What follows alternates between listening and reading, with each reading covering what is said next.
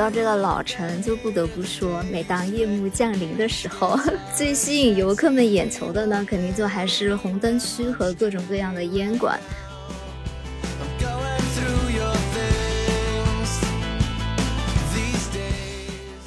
那些小绵羊好像是有灵性一样，就躲在角落里，感觉是自己被扒光了衣服，所以在那边瑟瑟发抖，然后不想被别人看到。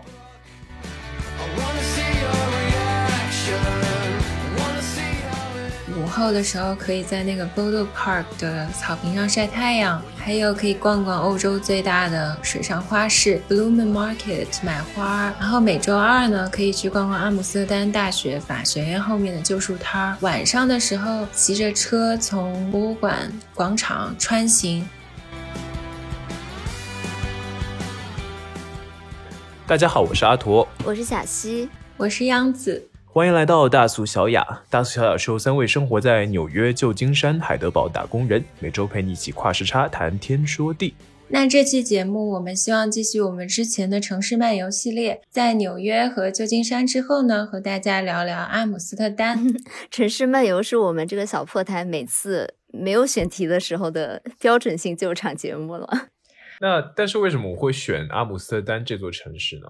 其实就是讲完了小西和阿妥住的地方嘛，因为我现在住的地方实在是没有什么可以讲的。然后我之前呢也在阿姆交换住过半年，所以就说可以讲讲这个城市。我也在水城威尼斯生活过半年，如果听众朋友们有兴趣的话，我们也可以挖个坑，以后讲讲威尼斯。好像这个坑也是重复挖过好几次的坑了吧？而且那天呢，其实我们聊起来的时候，发现我们三个都有在不同的时间段、不同的年龄段去过阿姆斯特丹，而且都留下了不同角度的非常美好的回忆。是的，为了聊这期，我还特地去挖掘自己深藏在。少年时期的一些记忆，对，就是阿驼的呢，就是那种少年幼年懵懂的回忆。嗯，央子呢是青年的时候居住在异乡的回忆。那小溪就是有一些年少轻狂的回忆。那我们首先给大家聊聊我们台的传统，就是博物馆。传统异能。是的，因为阿姆呢，荷兰它是一个。博物馆非常兴盛的地方吧，就是你可以办一个六十欧的博物馆卡，就能游遍整个荷兰的四百多家博物馆，而且还可以插队。如果去过阿姆斯特丹的朋友应该知道，像阿姆的几个地标性的博物馆，梵高博物馆这种，每次的队都长到怀疑人生。对，我就没有排进去。哦，是吗？我太悲伤了 啊！我去过超多次的，因为有这个卡，扎心了。我是不是不该补这一枪？而且当时我在那儿交换住半年嘛，我们大学的有一个共同的朋友 Carrie，他当时也在意大利交换，他就来找我玩嘛，因为都在欧洲。我们当时去梵高博物馆的时候，还在那个队伍里发现了一对七十多岁手牵手的爷爷奶奶，他就穿着我们大学的那个 hoodie 卫衣。可爱，就跟他们击掌比了一个我们学校那个标志性的动作，然后他们都超开心的。我当时住了半年之后，后来又回到荷兰很多次，因为德国跟荷兰很近嘛。但是每一次去的时候游博物馆可能就没有那么爽快、那么快乐了，因为像荷兰国立啊、梵高博物馆门票都非常的贵，而且没有学生折扣。国立是十七点五欧，梵高博物馆也要十七欧，就有点打消积极性嘛。然后我在这里悄悄的挖一个楼哦。就是大家都知道嘛，在阿姆斯特丹，你可以放飞自己，就可以嗯体验很多不同的东西。我们当时是学校老师带我们去的阿姆斯特丹，但是其实，在看每个博物馆的时候呢，大家都有一点云里雾里、晕飘飘的，所以看到很多画都是有一点在动的感觉，其实是一个非常神奇的体验。我好像豆瓣上也看过类似的帖子，我还以为这就是人家搞笑写的，不是，是真的。我的同学们在我的旁边，平时大家都有一些内向，就是老师提问嘛，你都不太会跟老师交流。那天大家都非常的积极回答问题，老师问什么，大家都是哇，amazing，然后就 你就能发现，好像大家今天有点不一样呢。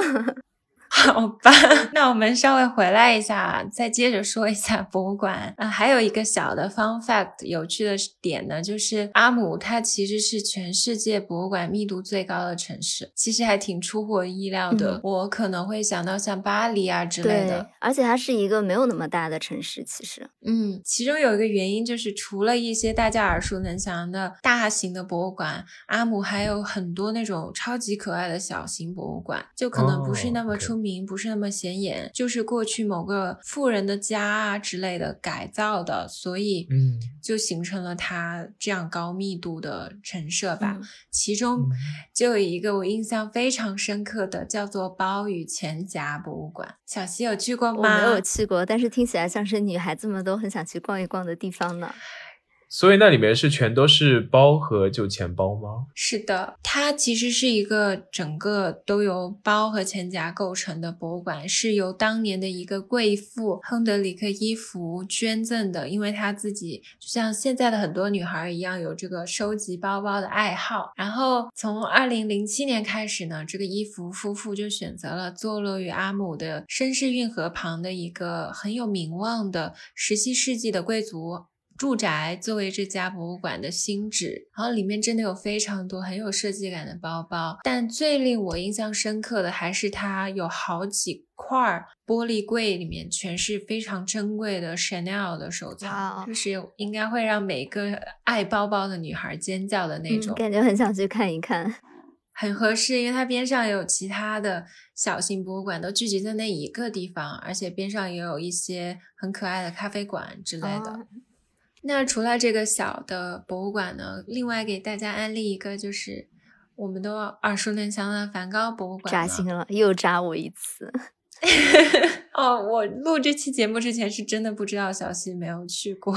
那梵高博物馆为什么我特别喜欢呢？其实有几个点，第一个就是它的馆藏非常的丰富。因为梵高的话，其实区别于其他的一些大师啊，我觉得他是一定要看真迹的。因为梵高他的笔触和色彩都是印刷品，很难直接能够。完整和有效的传达，所以你需要近距离的看它的原作才能有感觉。然后另外就是这一家博物馆，它的分层和分区都非常的合理，是按梵高不同的创作时期，然后不单有梵高的画作，还有很多他的信件啊这些很详细的展陈。其中比较有名的当然就是梵高和他弟弟提奥的通信。其实梵高一生留存下来的有八百多封信件，其中有六百多封都是写给提。奥的。最早的一封，梵高还只有十九岁，他们之间书信的来往长达十八年，而且就像大家应该也都知道了，梵高活着的时候是一事无成的，当他从教堂离职回家的时候，就连他自己的爸妈都受不了他，认为他应该去精神病医院，但他的弟弟提奥就是一直相信他的哥哥的艺术才华，而且也非常的爱他的哥哥，是的，所以他都是用自己的钱。去资助他的哥哥去各地学画。哎，可是，一般来说，不都是像那种，就是长家里最大的孩子，一般可能会，比如说长兄如父，然后去接济自己的弟弟或者妹妹这样子。这边感觉是反过来。毕竟艺术家嘛，是需要人接济的。好吧，那一个有点无聊的问题啊，就如果是你能收获全世界的赞誉，但是没有一个真正的知心人，还是你有一个彻底懂你的知己，但是却一生只能做一个普通人，默默无闻，你们俩会怎么选呢？怎么选择这么的这么的极端呢？这也太难了吧！我觉得我其实并不是很在意就是旁人的想法，所以我觉得有一个知心人的话，可能对我更重要吧。就如果是在两个这么极端的选择当中选的话，天呐，我这样说会不会被喷啊？我知道小溪要选另一个，是吗？这样听起来像是我是一个很自私自利的人哎。但是这么极端的情况下，说实话，我是没有体验过，就是没有懂我的人是什么体验，所以就单凭想象，我想象不出来。但是如果想要我一生就是完全默默无闻，一点成就都没有的话。我现在是觉得会有点惧怕，可能这是更可能出现的情况，所以我更惧怕吧。啊，所以说你会选择哪怕没有知心人，看破不说破，好吗？我就觉得有时候就像张岱说的“人无癖不可交，以其无深情”，就有些这种怪怪的人，他反而。能够结交一些真正懂得他灵魂深处的想法的挚友，我觉得还挺难得的，然后也挺珍贵的吧。 Portraits hung in empty halls, frameless heads on nameless walls, with eyes that watch the world and can't forget, like the strangers that you've met, the ragged men in ragged clothes, a silver thorn, a bloody rose, lie crushed and broken on the virgin snow. 那说完皮奥，就不得不提梵高的弟媳乔安娜了。其实我觉得她是一个在艺术史的历程中被严重低估的角色，因为没有好的伯乐，再好的千里马可能也会被埋没吧。我觉得她是一个很了不起的推手。毕竟她的老公投资了这么多钱，总得有点回报吧。其实就是在梵高自杀半年之后，提奥就也伤心欲绝，然后也去世了，当时才三十四岁。然后提奥死的时候，乔安娜还只有二十九岁，带着还没有满周岁的他们的孩子。很感人的一个小细节就是他们的孩子的名字叫 Vincent，Vincent、哦其实就是梵高的名字。嗯当时 Vincent 出生了以后，提奥就写信给梵高，就说：“就像我们之前跟你说过的，如果是儿子，我们将以你的名字命名他。我希望这孩子以后可以像你一样有决心、有勇气。”有点感人哎。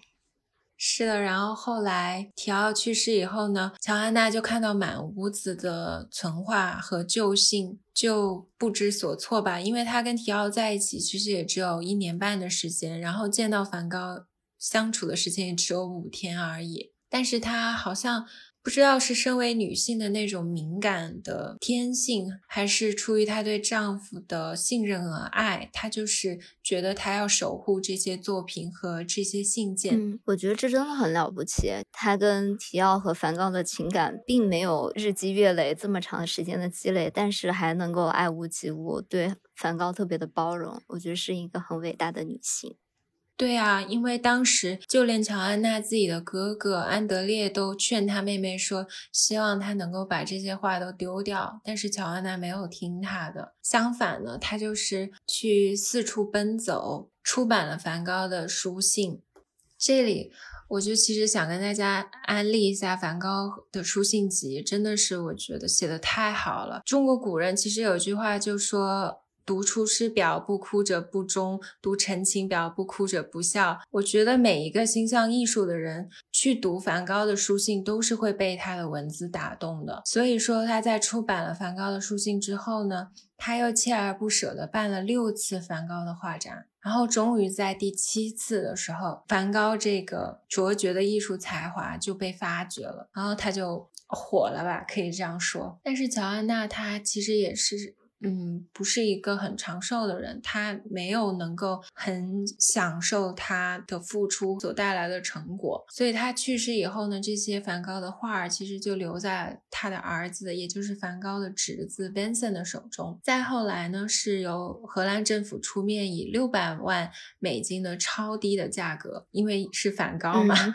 像小文森特呢，整批买下了梵高的油画和手稿，而且在一九六二年成立了梵高基金会。这个基金会呢，唯一的条件就是说要由梵高的后人，也就是 Vincent 来掌管。然后到了一九七三年，荷兰政府还在阿姆斯特丹盖了这座梵高美术馆，梵高的侄儿 Vincent 也因此成为了荷兰的首富。嗯当时啦，感觉是一个皆大欢喜的故事呢。对啊，而且我个人也是觉得这个基金会是艺术圈运转的最赞的基金会之一。作为一个艺术民工，我非常希望未来如果有机会能够为他们打工。我觉得你很有希望，好吧？借您吉言。They would not listen, they did not know how. Perhaps they'll listen now, for they could not love you. Still, your love was true. And when no hope was left in sight on that starry, starry night, you took your life as lovers often do. But I could have told you, Vincent, this world was never meant.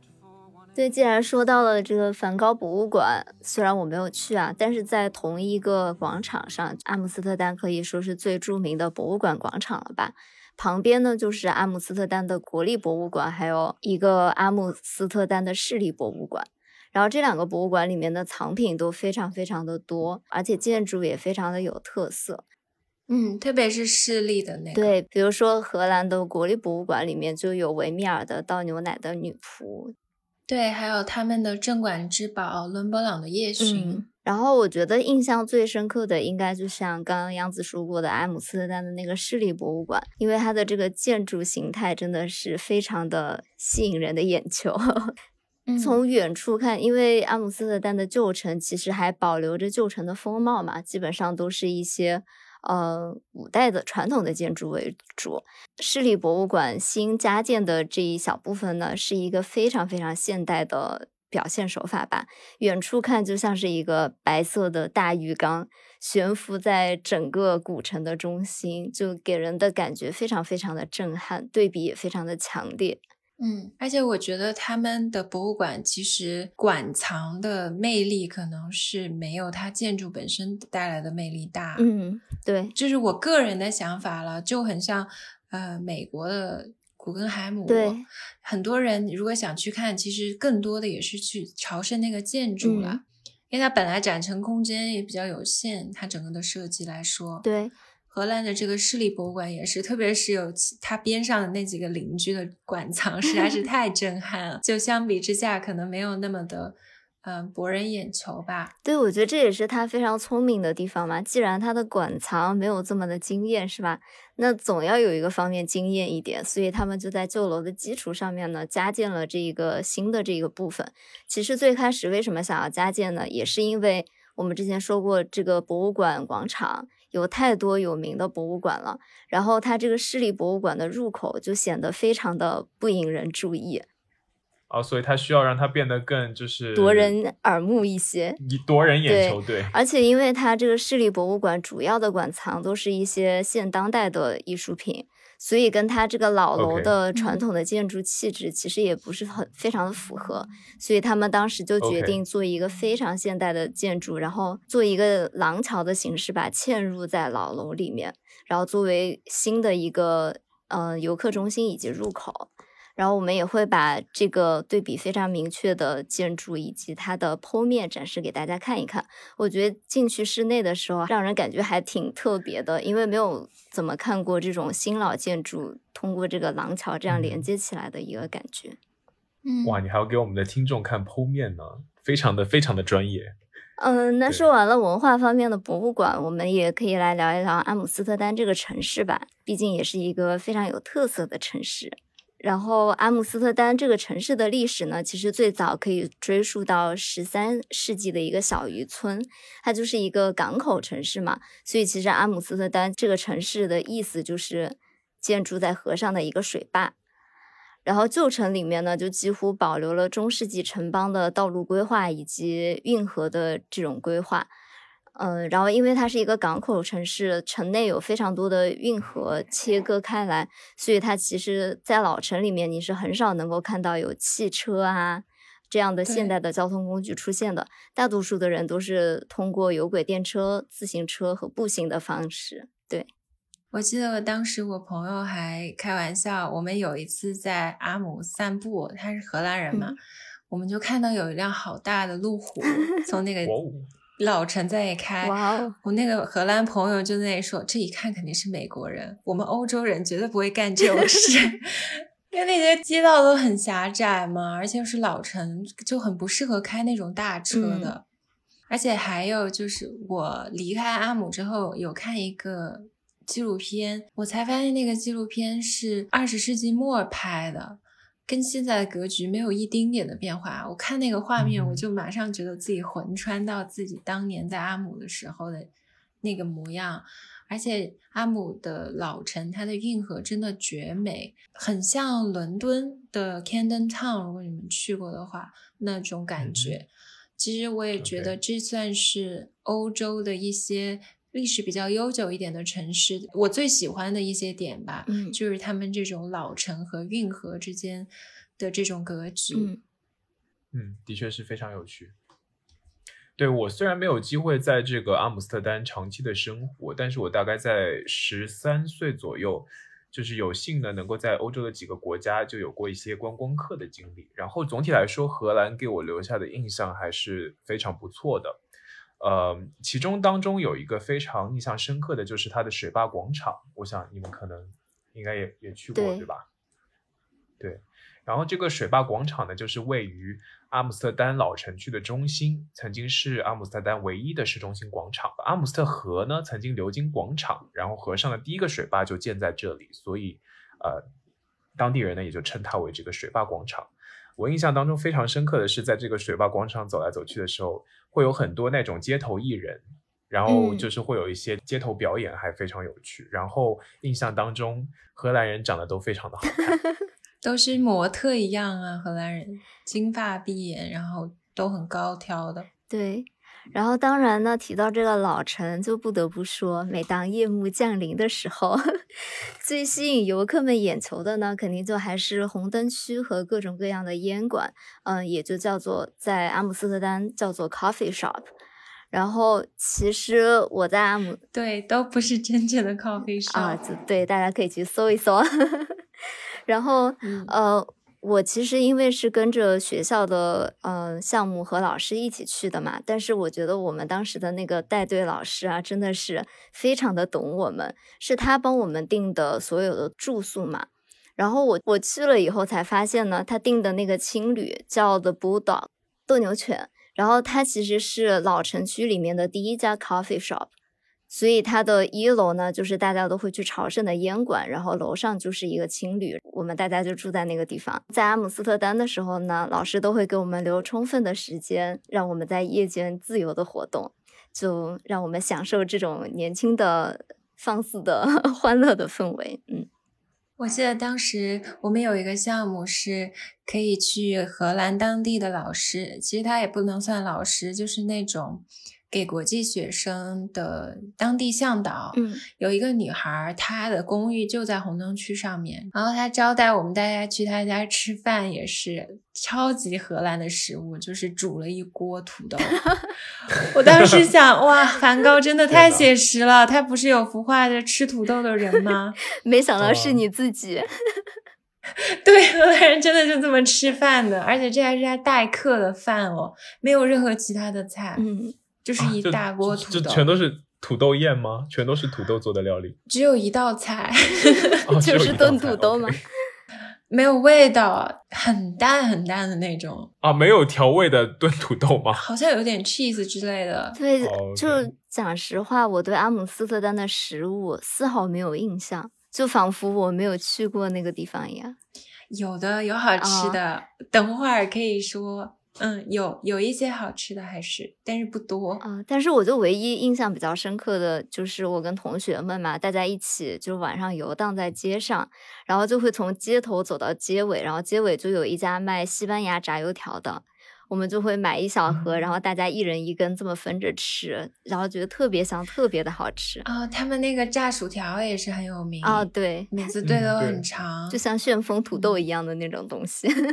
对 对，对，然后就我们可能一晚上就都在那条街上游荡吧，然后又从街尾走到街头，又饿了，又买一份那个炸油条吃，然后又从街头走到 街尾。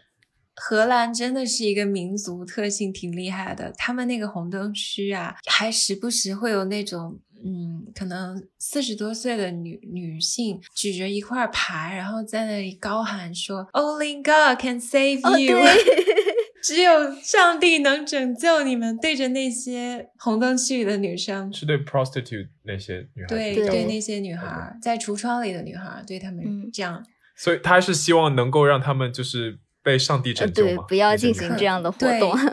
对，可应该是一些传教的人，就在那种红灯区里面。我觉得阿姆斯特丹的红灯区嘛，其实并没有很那种奇怪的意味，就是因为可能大家对这件事情非常的接 受，真的吗？我还是觉得有点奇怪。是吗？我又觉得他们好像非常的放松自在，然后就是嗯大胆自信的展现自己的身体。可能就是主要还是文化不太一样吧。可是我觉得荷兰有一点点过，就是他们对裸露啊什么的接受度特别特别高，这也是我比较惊讶的。哦，是有很多天体爱好者吗？嗯，就是夏天，比如稍微暖和一点，他们就草地上晒太阳就不穿衣服啊之类的。啊，其实德国也挺多的，但是荷兰我觉得更多。嗯，就是整个文化都是一个非常自由的地方。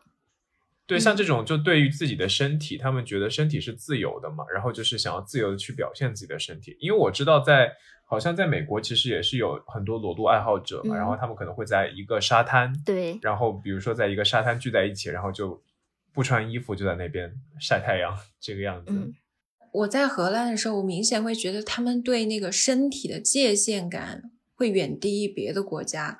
比如说我在别的国家，大家一起玩游戏什么的，可能肢体的接触会少很多，因为我是一个对这方面比较敏感的人，我会不舒服。就是比如说人家碰到我的肩或者碰到我的腿之类的，嗯拍一下之类的，我都会有点有点敏感的那种人。对，嗯但我感觉荷兰人非常随意，他们不但对我，就是他们自己人之间玩啊什么的，他们觉得这些都没什么。包括我们当时学校为了所谓学习荷兰文化，会组织大家看电影啊之类的。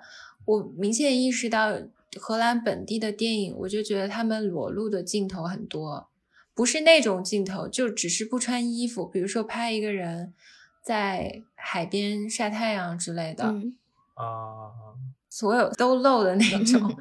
可是那我也会觉得说，就是他们会觉得身身体是一个很很美好的事物，然后就值得被看。对，对他们可能觉得就是一个自由的领域，嗯对这样子。就是古代那些罗马那些希腊那些雕塑，就很多裸露的部分。嗯，我觉得欧洲人整体来说就很欣赏自己的身体吧。好，那我们拉回来一点。既然有旧城呢，那肯定就有新城了。阿姆斯特丹的新旧城，我觉得是我去的城市里面分的应该是风格最迥异、分的最开的两个部分吧。啊哈嗯，嗯、我当时住新城，哦，对吗？啊，挺好的。就完全在另外一个世界的感觉。但新旧城之间不远啊，嗯进城很对快。我是还蛮喜欢欧洲那些国家，就是新城跟旧城的划分的。嗯，我还挺保喜欢的留的非常完整。嗯。对对对。然后为什么会修这个新城呢？也就是因为阿姆斯特丹的街道都非常狭窄，然后因为又有各种各样运河的干扰嘛，所以随嗯着现代化的进程，那肯定自然就有更多的，比如说开车的需求啊，或者办公楼、住宅楼的需求。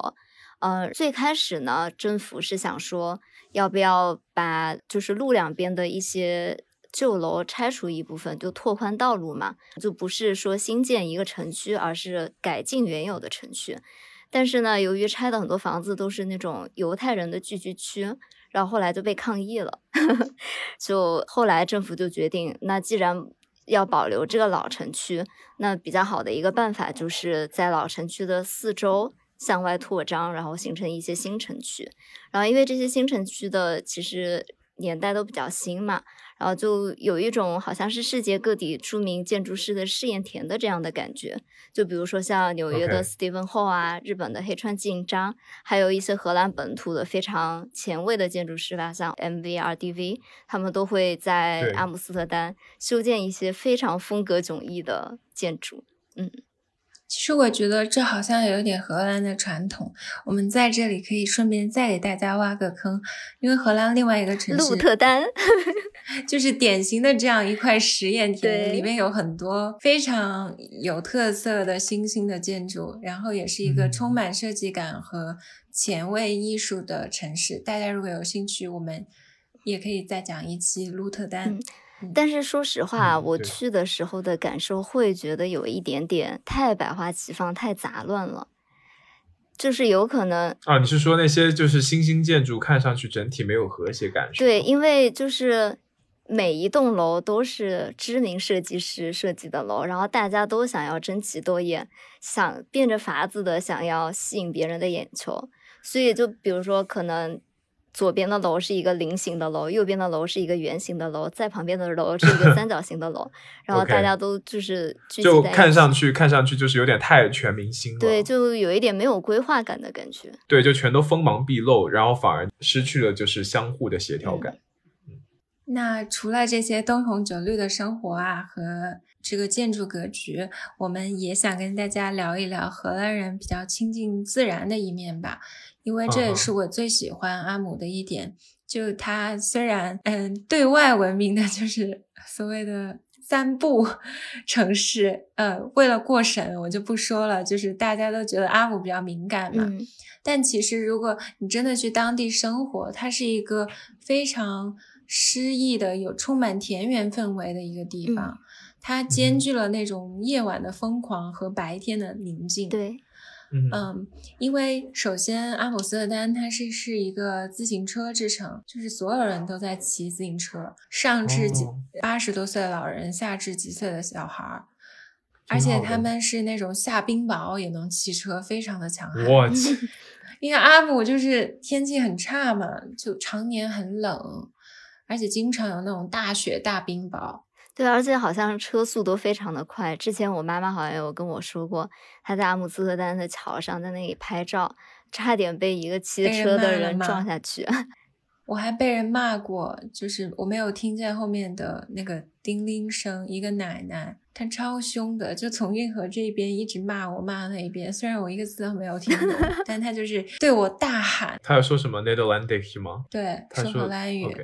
OK，而且还有就是荷兰人都超级高嘛，就是，呃，这个数据可能有更新啊，但我当年去的时候，记得我们那个课上他们说男生身高一八八，女生一七零，他们那个座椅真的好高。我当时住的那个地方是一个学生宿舍，它可以给每个人配一辆自行车。嗯每次停车，我就 我的那个座椅啊，比别人都矮一大截，因为我觉得我很没有安全感，我一定要能够着地刹车，不然我就会觉得万一我撞到怎么办？但荷兰人他们踩单车，他们都不用自己能够踩到地的，嗯就把那个座椅设的奇高的那嗯种。这样比较省力嘛。对他们登上去坐车的，而且我每次骑车，我朋友就嘲笑我说：“你那腿都伸不直。”我骑的是儿童车，没想到你也有被说这样话的一天。而且我人生第一次有人跟我说 “You are so small”，我真是开心的要哭出来。哎 小西说：“这不是我在美国的日常吗 这不是杨子每天说我的日常吗？没想到你也有这么被对待的一天？”，一报还一报啊，真的是。苍天饶过谁？我觉得这是一种赞美，我超开心的耶。哦，你是很喜欢被别人哦，所以说其实央子的心里还是非常希望能够被当成一个就是小的女生这样子。对啊，当时说的时候我都超开心的，而且那个语境是我骑车，就是风很大，然后我朋友就说 “You are so small”，感觉风都能把你刮起来，太会说话了。所所以你是想展示自己柔弱的一面是吗？也不能说柔弱，就是偶尔，我还是希望这么说有点恶心。能被当做一个小女孩，我帮你说。对对对对。哎，所以这个会是高个子女孩子就是都会这么想吗？我觉得女孩都会 no，像我就你不想吗？我觉得人都是会渴望自己不拥有的东西，你知道吧？但是人家说 “You are so small”，你不会觉得很 flattered 吗？我会觉得你有什么毛病。小西会觉得说我非常的 offended 呗。哇，人和人真的太不一样了。感受到了世界的参差吗？但是确实，我每次想到阿姆斯特丹，我都会想到那种在桥边呃傍着夕阳画画的那种场景，然后自行车哦你有叮铃叮画画吗铃的响。哦、哦对，就是因为阿姆斯特丹其实是我们欧洲行的前几站嘛，就是我们在游学欧洲的时候，有整个走遍了很多地方吧。然后，所以，嗯、老师就会在那个桥上让我们进行绘画练习的第一课，就是站在桥上练习哦画直线。我觉得这个老师一定是故意的，因为当天大家都晕晕乎乎，没有一个人能画 直线。画直线，哦，真的吗？怎么像达芬奇那个鸡蛋的故事？对，真的，他就是跟我们讲了，他是希望你们都成为达芬奇？不是成为达芬奇，但是就是说绘画的第一课要学好，你知道吧？他真的给你们讲那个故事吗？哦，对，基本功要扎实。，然后当时呢，我们就一字排开，从桥头排到桥尾，每个人都在那个桥墩子上面拿着自己的本子，一条一条画直线。然后画完了以后还要公开处刑，我们老师就说：“你们所有人都把本子放到地上，我们来看看谁画的直。”就像那种幼稚园小班要比赛谁要拿红花，然后每个人都画的弯弯曲曲的，然后就觉得很搞笑。那说到这个骑单车啊，就不得不说，我还有一个很奇葩的骑行的故事，感觉这个节目包揽了我所有的黑历史。这是怎么惨怎么来。对，就是啊而且怎么蠢怎么来。你们有去过这个库肯霍夫公花园吗？就是那个很有名的郁金香花园。我好像有点没印象。嗯，它就是呃荷兰最有名的一个可以看郁金香的地方，在阿姆的郊区。当时呢，我是跟两个美国女孩去的，她们就说我们要自己骑车去，但我们错误估计了那个花园的距离。我们当时单程去，白天的时候还好，骑到那里可能五六个小时这样这子。么远，超级远。然后我们看看完以后呢，中间有一个女孩，她就说：“哎，我受不了了。”她就跑路了。就回去的时候，我们本来说要骑回去，她说她太累了，不想骑，她就自己搭火车回去了。然后呢，我跟另外一个女生就结伴回去。不是你们都已经骑了五六个小时了，为啥不搭火车回去呢？还硬要骑回去？因为我们觉得我们要完成一个完整的旅程。然后当时呢，我们就迷路了。阿姆天气超级冷，我那天穿少了，就是爱漂亮，可能也是一部分原因，想拍照嘛，嗯也去花园。然后天慢慢黑了以后，就特别特别的冷，冷到我整个人冻僵的那种。然后那个 iPhone 吧，嗯它就一动的就会没电，然后就动动到关机。对哎，老的 iPhone 它受不了动啊，就很容易就没电了对，它。就是会这样。然后另外那个姑娘她没有网，所以你们两个人咋办呢？我们按路牌回家。按路牌回家，对，而且你知道有多难找吗？那个地儿是郊区，然后中间要走过那种没有一个人的那种路，就森林一样的那种路。你为什么每次都能遇到这么神奇的经历？我脑子短路呗。然后我当时还来例假，你知道吗？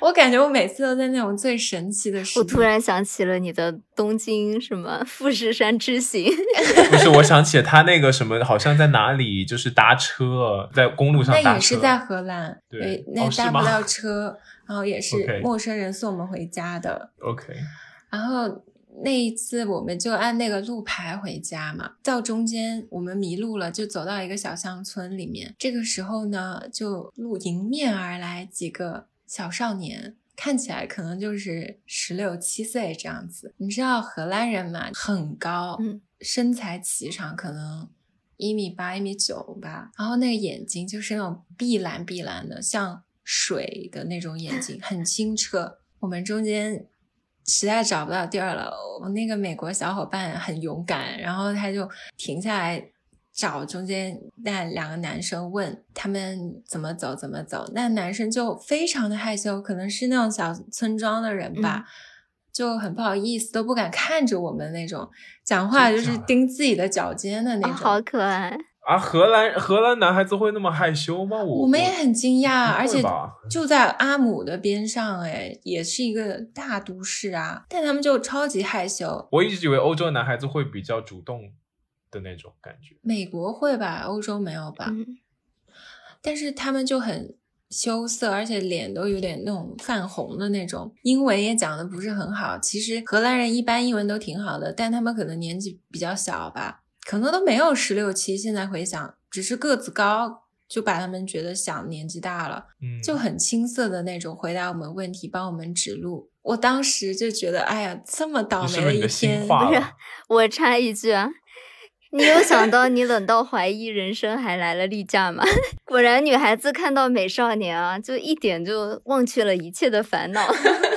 他们其实就像那种璞玉一样啊，美而不自知的美是最高级的美嘛。所以也像前段时间为什么丁真会那么红，大家那么喜欢他。嗯，对，有自己的美好但却不自知的人，就简单来说，我觉得可能还是会很多人会被这些低调的那种人所吸引，然后会想要去帮助这个人发掘他的美好。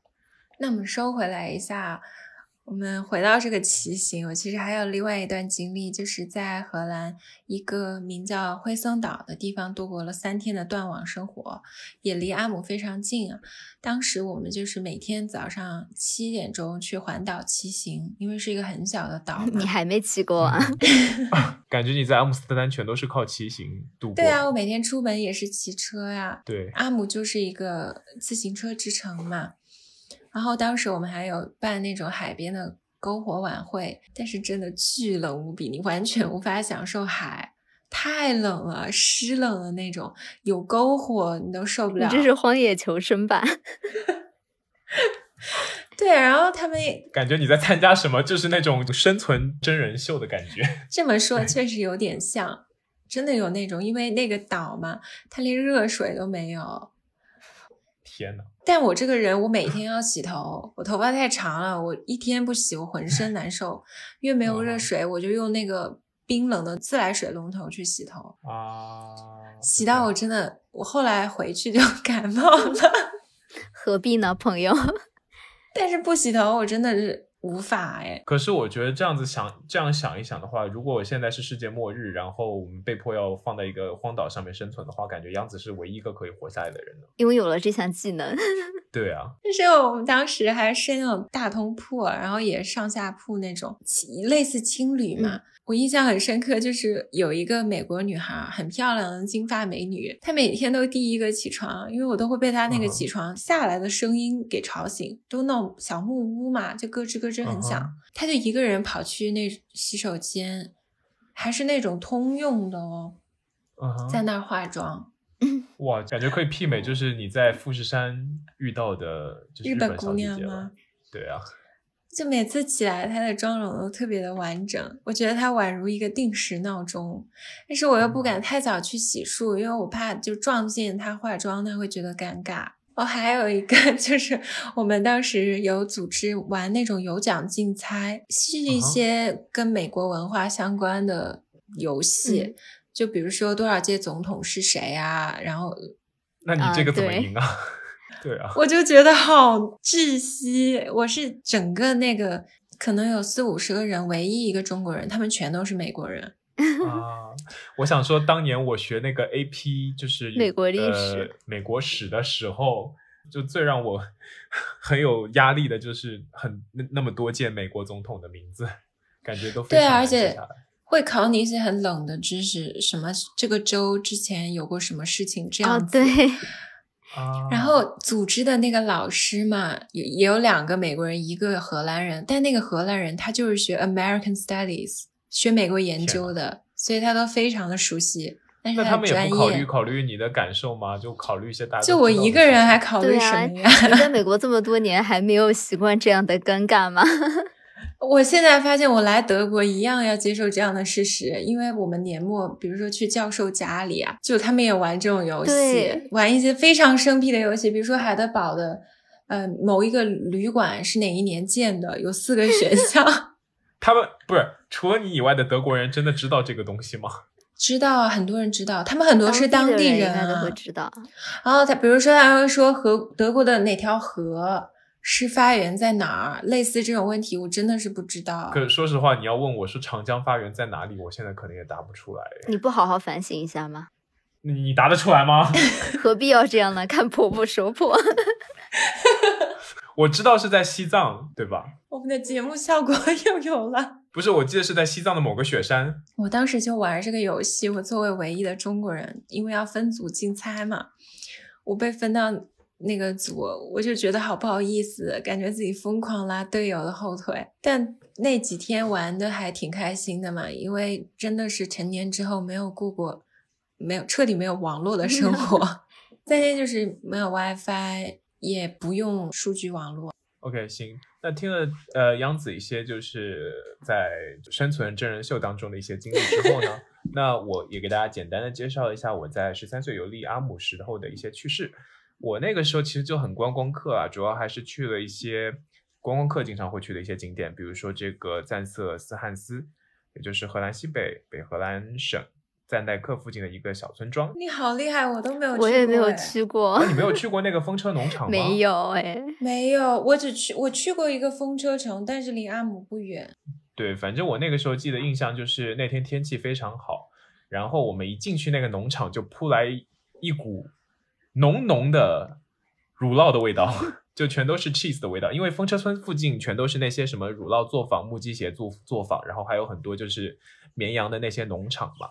然后呢，就是一进去的话，就全都是浓浓的那种 cheese 的味道，然后而且都是我不太受得了的那种 cheese 的味道，就有点臭。嗯，我至今回想起来，还是依依然能够能够想起十三岁的时候，就闻到那个味道的时候的那种冲击感。那些绵羊农场里面会有很多圈养的小绵羊嘛，然后有的可能就会被剃光了毛，然后露出粉色的肌肤。它们很可爱的一点就是那些小绵羊好像是有灵性一样。就躲在角落里，感觉是自己被扒光了衣服，所以在那边瑟瑟发抖，然后不想被别人看到，就可怜巴巴的。天呐，我的联想好歪哦，我有点想到沉默的羔羊哎。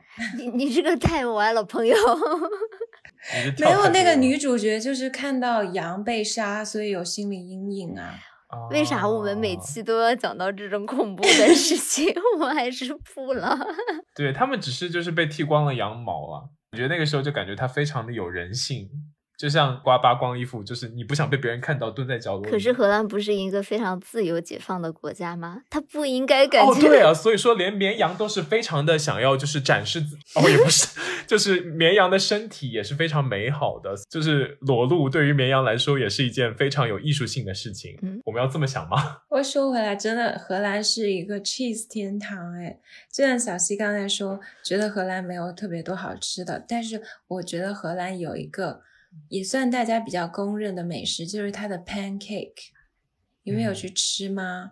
那种薄饼，嗯嗯，这个食物很惊艳吗？pancake 可能是吃土豆吃多了，你就会觉得很好吃。我当时在冷风中排了两个小时，吃了那家最有名的 pancake 店。它有一道很有名的特色菜，就是 goat cheese，天呐，山羊这是我的食物黑名单的第一名吧？我超爱吃那个，我觉得那个配红酒很好吃哎。可太臭了小溪。你可以吃那个吗？你可以吃 goat yogurt 吗？不就是可哎山羊的奶做的酸奶，你也不可以吗？不可，那火锅你能吃涮羊肉吗？很。少。如果是非常辣的火锅，我可以吃羊肉，哎，那如果是 goat cheese 做的那种 fondue 呢？就是那种那完全不可，好吧？好吧，好吧而，且荷兰还有一些吃的，因为它有一些殖民的历史嘛，嗯所以你能在荷兰找到一些印度尼西亚菜，非常好吃，这都是那种小碟儿小碟儿，你一个人点一个套餐，慢慢吃。总之，荷兰还是不错的了，包括它还有很有名的海尼根，算海外的啤酒里面最淡的了吧？我想不到比海尼根味道更淡的啤酒了。OK，嗯那其实，在阿姆度过的半年呢，是至今为止我觉得生活过的最美好的时光之一啦。就算偶尔在社交媒体上刷到关于阿姆斯特丹的照片啊，或者视频，都还是会有一丝心悸的感觉。有时候我就会恍惚，我爱的究竟是这座城市，还是当时那个很年少的无忧无虑的自己？又或者说是两者已经融合在了一起，很难分清彼此。阿姆是我心头永远的朱砂痣。你们有有没有这样的城市啊？啊，我我真的很喜欢赫尔辛基。下期有机会，我们给大家也做一期赫尔辛基特辑。这么说来的话，我可能是巴塞罗那。待的时间比较短，然后你你会留下一些遗憾的城市，然后又度过了短暂而极度美好时光的地方，无忧无虑，嗯。那除了我们今天介绍几个地方，其实还有啊，印象深刻的就是午后的时候可以在那个 Voodoo Park 的草坪上晒太阳，还有可以逛逛欧洲最大的水上花市 Bloemen Market 买花，因为我最爱的花也是郁金香，所以荷兰就是我的天堂啊，郁金香之都嘛。然后每周二呢，可以去逛逛阿姆斯特丹大学法学院后面的旧书摊儿。虽然很多书我也看不懂，但是逛一逛我也觉得很快乐，偶尔还是能淘到英文书的啦。然后晚上的时候，骑着车从小溪刚刚收获的博物馆广场穿行到 v o l d Park，路边都是那种红砖房，就是数千万欧元的那种低调豪宅。有时候真的觉得阿姆跟伦敦挺像的，因为伦敦的市中心也是这种红砖房嘛，就是维多利亚时期类似风格的，这都是我很喜欢的一些城市们嘛。我有时候其实也会做做白日梦，期待着某天可能也会去学一下荷兰语，因为荷兰语和德语真的很像，很都是那种听不懂的语言。就意大利和西班牙语很像一样了，欧洲就是一家人嘛。然后还有我身边有一个朋友的朋友，他是台湾人嘛，就从德国的某个大学被挖走了，在荷兰的一个顶级的艺术机构站稳了脚跟。哦，因为他是 gay 嘛，他现在就在荷兰，阿姆是 gay 的天堂。和她的男朋友幸福的生活在了一起，而且他有德语的基础，学荷兰语也比较快。就现在日子过得不要太滋润啊，所以也是我的人生楷模。我也一直做着白日梦，幻想某天也许能够回到阿姆生活。很棒。好，那今天节目就到这里了。我是阿驼，我是小溪，我是央子，我们是大俗小雅，下周再和大家见面了，拜拜。